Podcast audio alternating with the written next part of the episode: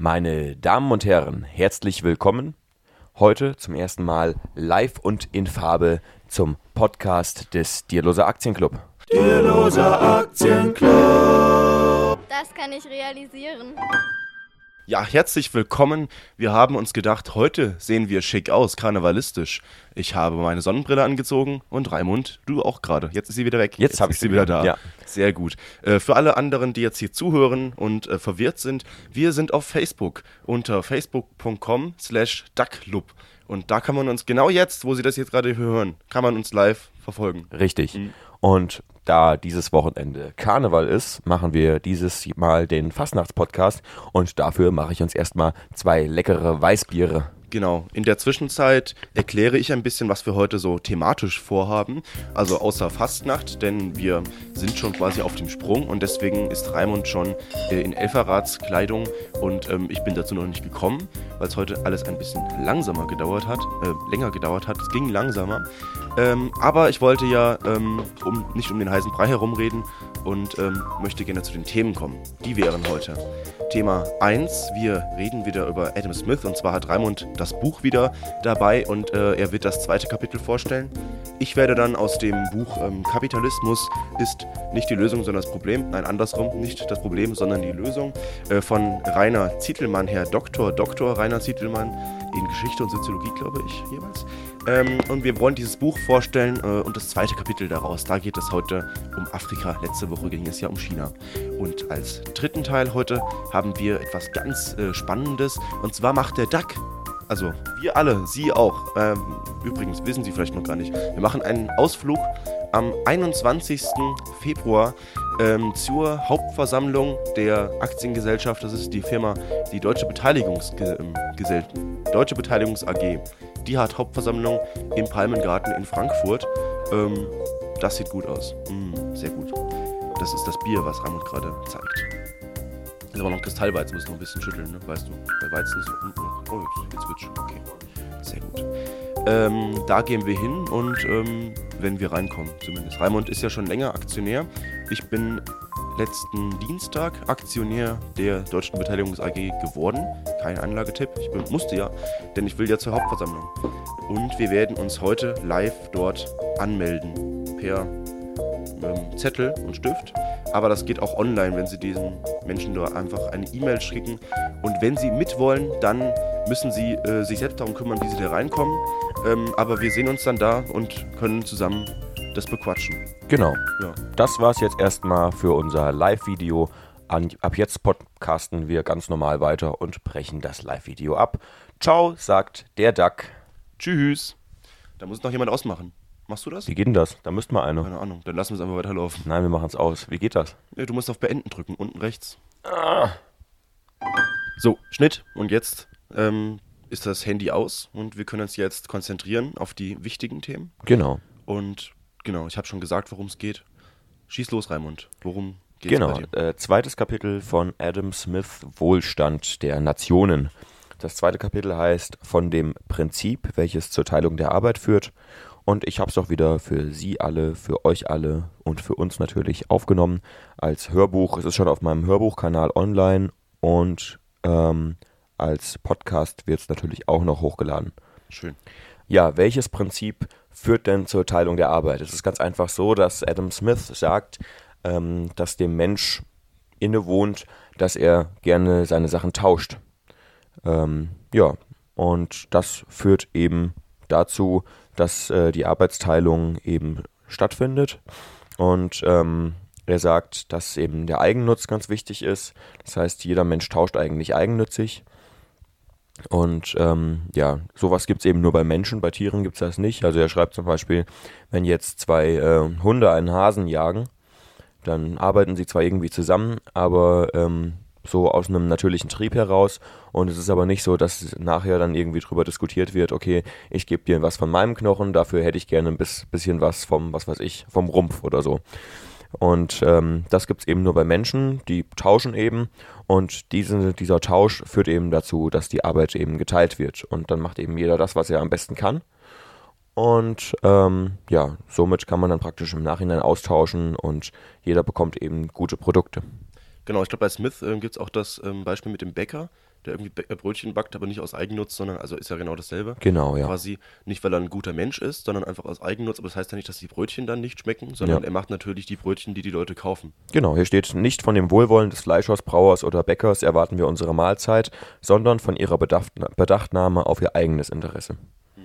Ja, genau. Also es geht praktisch darum, dass jeder das macht, was er am besten kann, um dann von seinem Produktenüberschuss eben sich Sachen zu ertauschen zu können, die er eben selbst braucht.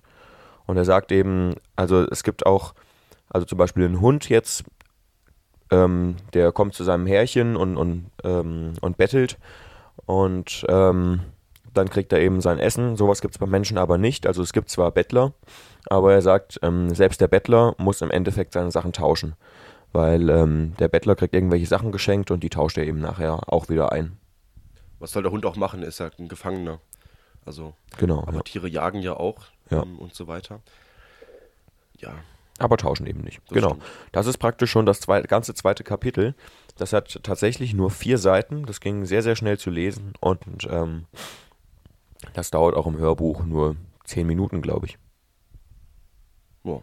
Das war schon das erste Thema für heute. Oh, okay. Und äh, nächste Woche kommt dann ähm, das dritte Kapitel, das heißt, äh, die Teilung der Arbeit steht im Verhältnis zur Ausdehnung des Marktes. Da wird es wieder ein bisschen spannender, aber dieses ähm, Tauschtheorem, was Adam Smith eben aufgestellt hat, ist ja sehr bekannt und ähm, wurde mittlerweile an, wird mittlerweile angezweifelt, ob es diesen Tauschhandel jemals wirklich gab. Ähm, hier steht es halt aber so drin und deswegen habe ich so vorgetragen. Okay, kommen wir doch zu Afrika. Die ganz Belesenen unter Ihnen werden es wahrscheinlich schon wissen, Afrika ist kein Land, sondern ein Kontinent und es gibt ganz, ganz viele verschiedene Länder auf diesem Kontinent Afrika. Aber was alle gemeinsam haben, wenn man so an Afrika denkt, dann denkt man irgendwie an Armut. Warum ist das eigentlich so? Nun, Naja, also ich, ich würde jetzt mal sagen, warum ist das so? Weil die Europäer sich Afrika unterworfen haben. genau, das ist auch äh, eben natürlich die Geschichte, Ja. aber das ist nun auch schon bald 100 Jahre her oder so.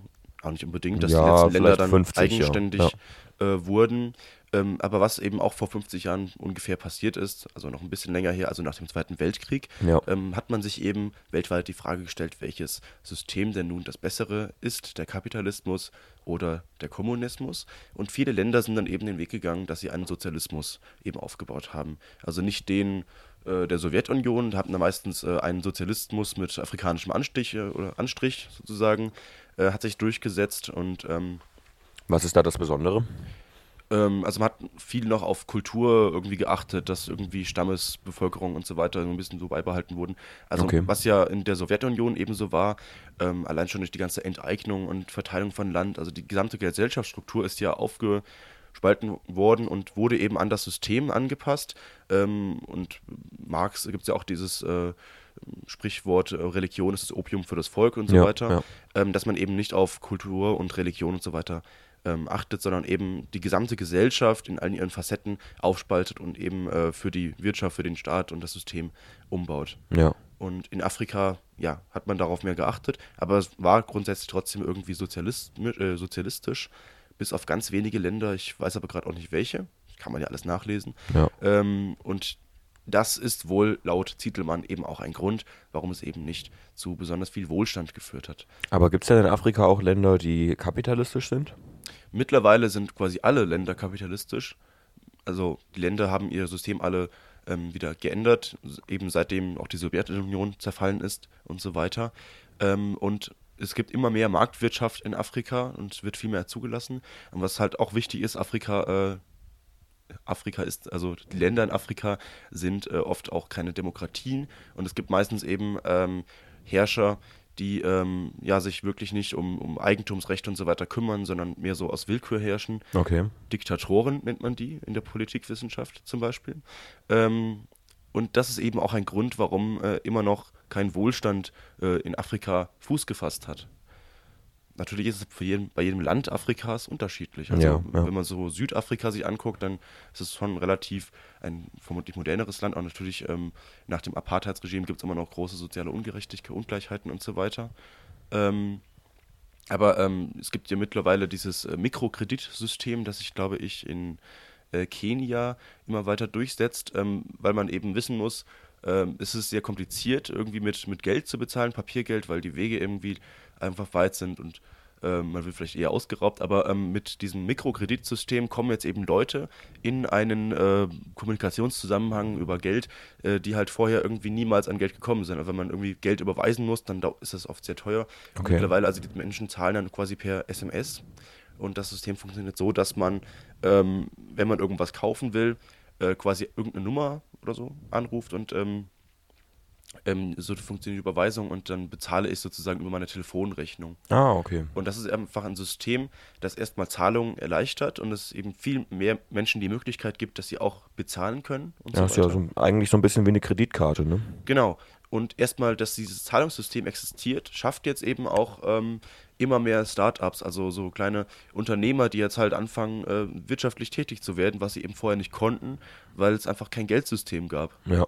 das zumindest funktioniert hat. So, und worauf will jetzt ähm, Rainer Zittelmann in diesem Kapitel hinaus? Er will darauf hinaus, wie er immer hinaus will. Er sagt eben, der Markt ist immer besser als äh, eine Staatswirtschaft. Ja. Und äh, da zeigt er eben Beispiele in Afrika, also zu, zum Beispiel durch dieses Mikrokreditsystem, das überhaupt erst mal einen Markt schafft, ähm, dass das jetzt anfängt, äh, Afrika zu helfen. Okay. Also mittlerweile gibt es eben äh, trotzdem viele Orte und Fleckchen in Afrika, die eben doch relativ weit entwickelt sind und ähm, hat auch irgendwie gezeigt, wenn man in irgendeinen Index investiert hätte und ihn fünf Jahre gehalten hätte, hätte sich das Geld verdoppelt. Also in Afrika setzt sich mittlerweile der Markt durch und das schafft auch zu Wachstum und Wohlstand. Also äh, praktisch Afrika als der letzte große Markt, der sich entwickelt. Genau.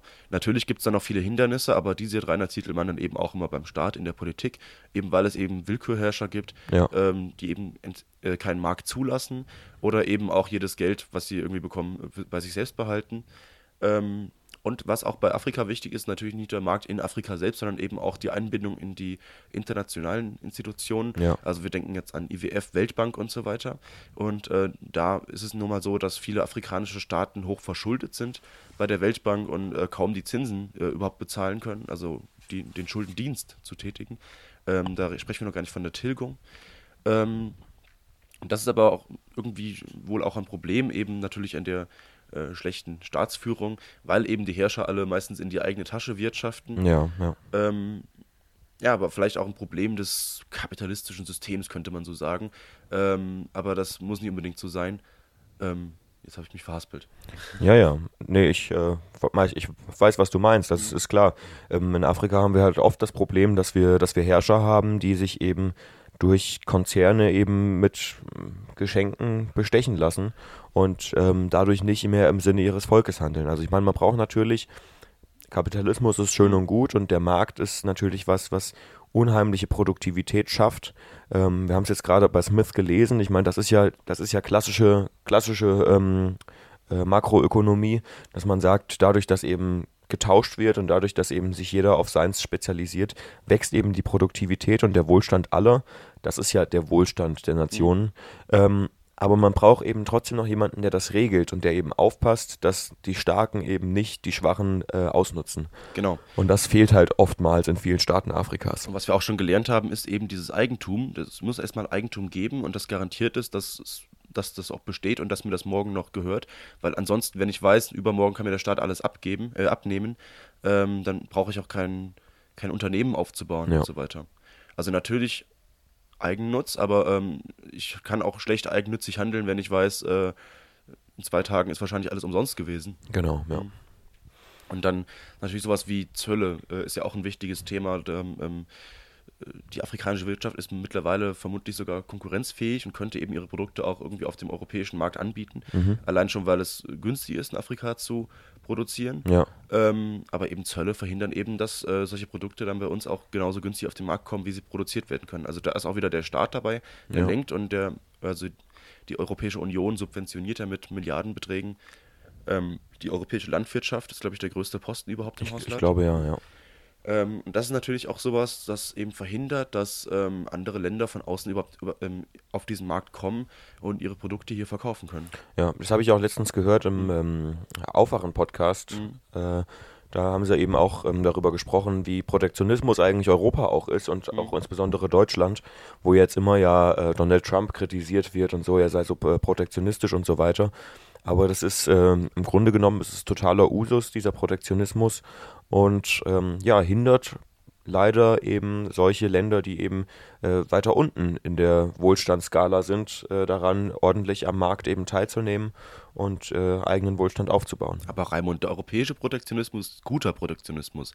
Der Donald Trumpsche Protektionismus ist böser, böser, böser Protektionismus. Genau ja? das, ja. Das ist das, was wir jeden Tag hören. Ja. Genau. Und eben auch diese, ähm, diese, diese Gedanke, äh, wir wir wollen jetzt nicht, dass Afrika für uns billig arbeitet und so weiter, deswegen verhindern wir irgendwie, dass Produkte hierher kommen, aber gleichzeitig schickt man dann Spenden hin äh, und äh, sagt dann, die, die Leute haben nicht genug zu essen, also äh, schenken wir denen quasi alles, ist natürlich alles gut gemeint, aber da war eben auch ein Beispiel drin äh, von einem lokalen Hersteller von Moskitonetzen. Okay. Also ein ganz normales Unternehmen, das einfach Moskitonetze herstellt, weil ja. es einfach in Afrika äh, Moskitos gibt und Na die klar. Leute brauchen das. Ja. Und äh, das Unternehmen hat Leute natürlich beschäftigt aus bösem Eigennutz. Ähm, aber als dann irgendeine Malaria-Epidemie oder so ausgebrochen ist, ähm, hat dann der Westen äh, Milliarden Moskitonetze irgendwie nach, äh, nach Afrika gespendet. Okay. Äh, und das hat eben dazu geführt, dass eben solche Unternehmen nicht mehr bestehen können, also weil natürlich die, die, Spenden bekomme ja. ich gratis oder zumindest äh, viel stärker subventioniert. Und dann kann kein Unternehmen mehr bestehen, äh, das eben aus Eigennutz sich selbst darum kümmert, Moskitonetze herzustellen. Ja. Und die Menschen, die angestellt waren, haben jetzt ihren Job verloren und so weiter. Und das ist eben äh, so, dass die Janusköpfigkeit beim Spenden, äh, das ist das Problem. Natürlich ist alles gut gemeint, aber es führt eben dazu, dass sich eine Wirtschaft gar nicht erst entwickeln kann. Ja, ja. Ja, klar. Das ist so ein bisschen, die, die Spende ist so ein bisschen wie die Kopfschmerztablette. Mhm. Die äh, Kopfschmerztablette äh, ändert nichts daran, dass ich gestern einen gesoffen habe. Mhm. Ähm, und äh, verhindert auch nicht, dass ich heute Abend wieder einen sauf. Ja. Aber äh, sie macht halt mal so kurz die Schmerzen weg. Genau. Da denke ich jetzt dran, äh, es gibt auch sehr interessante Dokumentationen über äh, so äh, Volontäre. Also wenn man irgendwie nach dem Abitur mal ein halbes Jahr nach Afrika geht äh, und sich um kleine Kinder zum Beispiel kümmert. Also halt da ist oft das Problem, äh, man weiß halt nie so richtig, was Organisationen mit, mit Geld machen und äh, es passiert irgendwie nie so richtig viel. Also man geht irgendwie hin und äh, verbringt natürlich Zeit mit Menschen da, aber für die Kinder ist es natürlich so, jedes halbe Jahr kommt eine neue Abiturientin vorbei. Ähm, ist ja alles ganz nett, aber es führt irgendwie zu nichts. Und man muss sich natürlich, wenn man spenden will, vorher Gedanken machen, wo spende ich, was passiert damit im Geld eigentlich. Ja. Und ich finde, es ist wichtiger, äh, dann auch diesen Regionen in der Welt eine Chance zu geben, sich selbst zu entwickeln und ähm, nicht alles hinterherzuwerfen. Das heißt, im Grunde genommen wäre es doch vielleicht ganz intelligent, mal zu gucken, was gibt es überhaupt am afrikanischen Aktienmarkt mhm. oder an den afrikanischen Aktienmärkten und ähm, da vielleicht sich einfach mal ein bisschen einzukaufen, zu gucken, vielleicht gibt es irgendwo IPOs oder so mhm. und wenigstens kleine Anteile zu kaufen, das ist vielleicht sinnvoller als zu spenden. Genau. Ja, es gibt natürlich auch sinnvolle Spenden. Ja. Ähm, Klar aber man muss eben wissen, also es werden überall ständig Brunnen gebaut und äh, dann kümmert sich aber keiner dran. Nach fünf ja. Jahren sind die Brunnen kaputt und ja. werden nicht mehr repariert. Also es wird immer nur, Brunnen bauen ist schön, aber Brunnen unterhalten ist irgendwie langweilig und da spendet dann niemand und da fehlt das Geld dann. Genau. Wohingegen, wenn er eben äh, jemand einen Brunnen bauen würde aus Eigennutz und das Wasser eben verkaufen würde, oder was weiß ich, ähm, Lizenzen für Leitungen nehmen würde oder so, Lizenzgebühren, ähm, dann würde sich halt, würde sich eben auch jemand drum kümmern. Dann wäre auch jemand da, der sich dafür verantwortlich fühlt. Aber es muss ja einen Eigentümer irgendwie vor Ort geben, der ansprechbar ist. Genau. Aber wenn es irgendeine ähm, NGO ist, die vielleicht in New York sitzt und äh, die halt mal da einen Brunnen gebaut hat und dann ist niemand mehr da, äh, vielleicht gibt es die NGO nicht mehr und so weiter. Aber dann gibt es äh, einfach niemanden, der sich dafür verantwortlich fühlt oder der überhaupt denkt, äh, er hätte das Recht dazu, da irgendwas zu reparieren. Ja. Das ist das Problem. Ja, das ist, also ich meine zum Beispiel, wir hatten hier ähm, in Dirlos hatten wir einen Pfarrer aus äh, Nigeria und der hat eben in seinem ähm, Heimatdorf äh, Aqua hat er äh, einen Brunnen gebaut mit Spendengeldern hier aus der Gemeinde. So, und dann weiß man aber eben, er kommt aus dem Ort und hat diesen Brunnen da gebaut und dann kümmert sich eben auch jemand drum. Das ist dann eben eine sinnvolle Spende. Ähm, aber ja, genau, das, was du eben gemeint hast, ist dann, dann doch eben auch irgendwie nicht ganz so sinnvoll. Genau. Und natürlich Brunnen bauen ist erstmal sinnvoll, dass es eben Wasser gibt, dass die Klar, Menschen überleben natürlich, können. ja. Ähm, aber wenn sich das, das System irgendwie von selbst hält, einfach indem die Leute halt irgendwie auch für ihr Wasser bezahlen, dann ähm, hat man vielleicht irgendwie das Gefühl, dass das irgendwie, äh, also man, man, schätzt es mehr wert und es gibt natürlich dann jemanden, der sich äh, darum kümmern kann und das äh, trägt sie dann eben selbst das System. Dann muss ich nicht immer nur darauf warten, dass jemand von außen kommt und mich dann mit Wasser oder Brunnen beschenkt und so weiter. Ja. Und ähm, das ist eben ein Schritt, den man gehen muss. Und man sieht ja, äh, was ja Rainer Zittelmann im Buch eben zeigt, dass viele Länder, die ganz unten waren, äh, einfach durch eine freie Wirtschaft äh, immer sich selbst tragen können und ähm, sich entwickeln und so weiter. Ja. Und das, warum soll Afrika als einzige Regio Region auf der Welt nicht das Potenzial haben, auch mal irgendwann zu einer modernen Industrienation zu werden? Ja. ja, sicherlich wird das irgendwann kommen. Das dauert eben einfach noch ein bisschen. Genau. Gut, dann kommen wir doch äh, zu unserem dritten Thema. Und zwar wollen wir ja auf die Jahreshauptversammlung der Deutschen Beteiligungs AG gehen. Ich habe mal meinen Brief hier mitgebracht, mein Einladungsschreiben. Ich ziehe es gerade mal raus aus dem Umschlag. Ich hoffe, ich habe den richtigen Umschlag mitgebracht. Oh, spannend. Ui. So, Einladung zur ordentlichen Hauptversammlung der Deutschen Beteiligungs AG. Sehr geehrte Damen und Herren, zu unserer ordentlichen Hauptversammlung am Mittwoch, 21. Februar 2018 um 10 Uhr im Gesellschaftshaus Palmengarten laden wir Sie herzlich ein. Da nehmen wir doch mal teil. Ja, ja also da ist jetzt ein, ähm, ein Formular dabei. Ähm, das fülle ich gleich aus. Es ist auch ein äh, frankierter Rückumschlag, beziehungsweise frankiert ist er nicht, aber es steht drauf, Entgelt zahlt Empfänger. Das ist schon mal sehr schön. Das heißt, ich muss ähm, keine extra Gebühren zahlen für, mein, äh, für meine ähm, Teilnahme an der ähm, Hauptversammlung, sondern kann eben einfach nur mit meiner Aktie teilnehmen. Für die genau. Newbies, was ist deine Hauptversammlung? Was wird da gemacht? Ja, das ist eine gute Frage. Ich gucke mal hier in das Heft rein. Also Tagesordnung. Ähm, zuerst wird der festgestellte Jahresabschluss vorgelegt. Dann wird über die Verwendung des Bilanzgewinns gesprochen. Dann werden die Mitglieder des Vorstands entlastet, die Mitglieder des Aufsichtsrats werden entlastet. Dann wird ein Abschlussprüfer gewählt. Ähm, dann kommt Beschlussfassung über eine Änderung der Satzung in Paragraph 2 zur Änderung des Unternehmensgegenstands. Bin ich mal gespannt, um was es da geht. Ich habe noch nicht reingeguckt in das Heft hier. Mhm. Ähm, ja, dann ja, kommt dann irgendwann der Bericht des Vorstands, der schriftliche. Und ähm, Genau, dann hinten im, in dem Heft sind noch Angaben zur Einberufung. Ähm, genau. Also das ist, kann man so sagen, das höchste Organ eben in, in dieser Organisationsstruktur einer Aktiengesellschaft, also quasi wie der Bundestag. Und da kommen eben alle, die Aktionär sind, das heißt, die Aktien halten und man hat immer genau so viele Stimmen, wie man auch Aktien hat. Genau. Das heißt, ich habe was weiß ich, ich weiß nicht, wie viele Aktien, ich habe zehn oder so. Ich habe zehn, zehn Stimmrechte. Mhm. Das ist natürlich wenig bei einem Unternehmen, was zig Millionen Aktien natürlich. hat. Natürlich. Es gibt natürlich immer große Investoren, die dann eben äh, das Sagen haben und so weiter. Ja. Aber erstmal grundsätzlich ist es interessant, äh, dass man da auch als Privatperson ähm, dahin gehen darf und man quasi dazu gehört. Also natürlich, man beeinflusst da keine Entscheidungsfindung. Nee schätze ich mal. Ich weiß auch nicht, wie sowas dann genau abläuft. Ich auch nicht. Ich bin mal echt gespannt. Okay. Oh, man merkt, dass wir gestern gefeiert haben. Ja, wir ähm, feiern heute weiter. Ja, ich bin echt gespannt, äh, wie das ablaufen wird. Ähm, war ja noch nie bei so einer Hauptversammlung. Ich meine, ich kenne die Jahreshauptversammlung äh, von Vereinen, was weiß ich, äh, hier bei uns in Dierlos im Orchester oder in Büchenberg, der Verein, den ich dirigiere, ähm, da das Orchester. Ähm, das läuft natürlich, man weiß dann so ungefähr, wie das abläuft. Da werden irgendwie, jeder macht seinen Bericht im Vorstand und ja, dann werden über, wird über Sachen abgestimmt und ähm, da können halt alle Mitglieder mit einer Stimme abstimmen und hier ist es dann eben so, dass jeder Aktionär eben abstimmen kann, je nachdem, wie viel Kapital er eben eingesetzt hat. Mhm. Das ist ja auch durchaus fair, weil der, der mehr Kapital einsetzt, der trägt ja eben auch mehr Risiko der Firma. Genau. Und warum sollte ich mehr Anteile kaufen, wenn ich nicht mehr bestimmen darf?